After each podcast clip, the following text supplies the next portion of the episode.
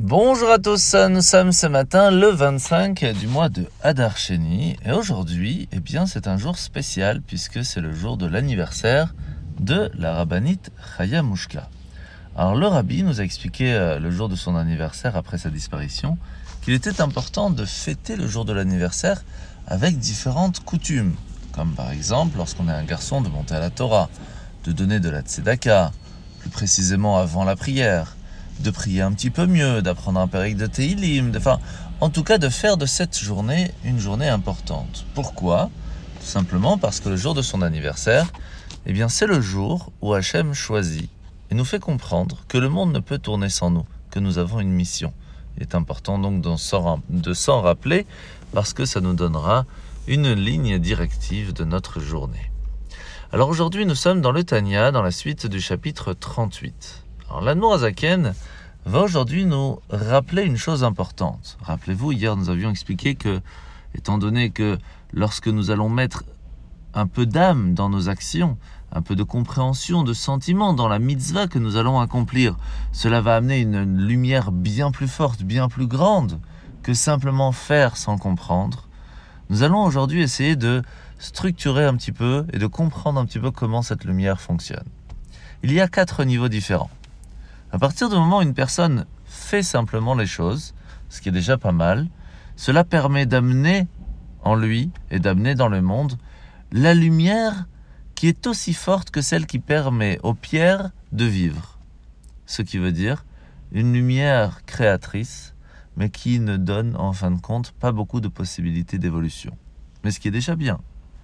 La deuxième, si on y met déjà ne serait-ce qu'un petit peu de compréhension des mots de ce que l'on dit, dans la prière par exemple, alors on est un petit peu bloqué dans cette compréhension parce qu'on n'y a pas mis beaucoup de sentiments. Donc c'est un petit peu comme cette lumière qui permet aux végétaux de grandir, mais qui sont bloqués dans la terre. La troisième, lorsqu'une personne y met des sentiments, et c'est pour cela qu'elle court pour aller faire la mitzvah, c'est un petit peu comme cette lumière qui permet aux animaux de courir, d'avancer et de rechercher. Par contre, on peut aller bien plus loin. La lumière de l'humain.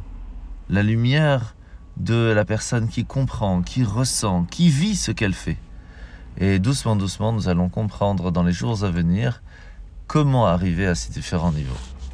Alors la mitzvah de ce matin, c'est la mitzvah positive numéro 245. Le fait que lorsqu'une personne va garder un objet à la maison, eh bien il se doit de faire attention à ce qu'il garde avec une certaine responsabilité et toutes les lois qui y sont attachées. Alors la paracha de la semaine, c'est paracha Tazria. Il nous apprend non aujourd'hui que lorsqu'une personne fait du lachanara, donc de la médisance, parle sur les autres, elle pourrait recevoir de la lèpre et donc ne plus être pure. Ce qui est intéressant, c'est si tout le corps tout entier est empli de, de, de lèpre, eh bien la personne reste pure. C'est étonnant. Alors, il faut savoir qu'il est marqué qu'avant que Mashiach arrive, tous les pouvoirs, tous les gouvernements seront hérétiques. Ce qui veut dire que nous n'aurions aucune confiance dans aucun gouvernement dans le monde entier. C'est un signe quand même assez intéressant. Et on peut le voir de deux façons.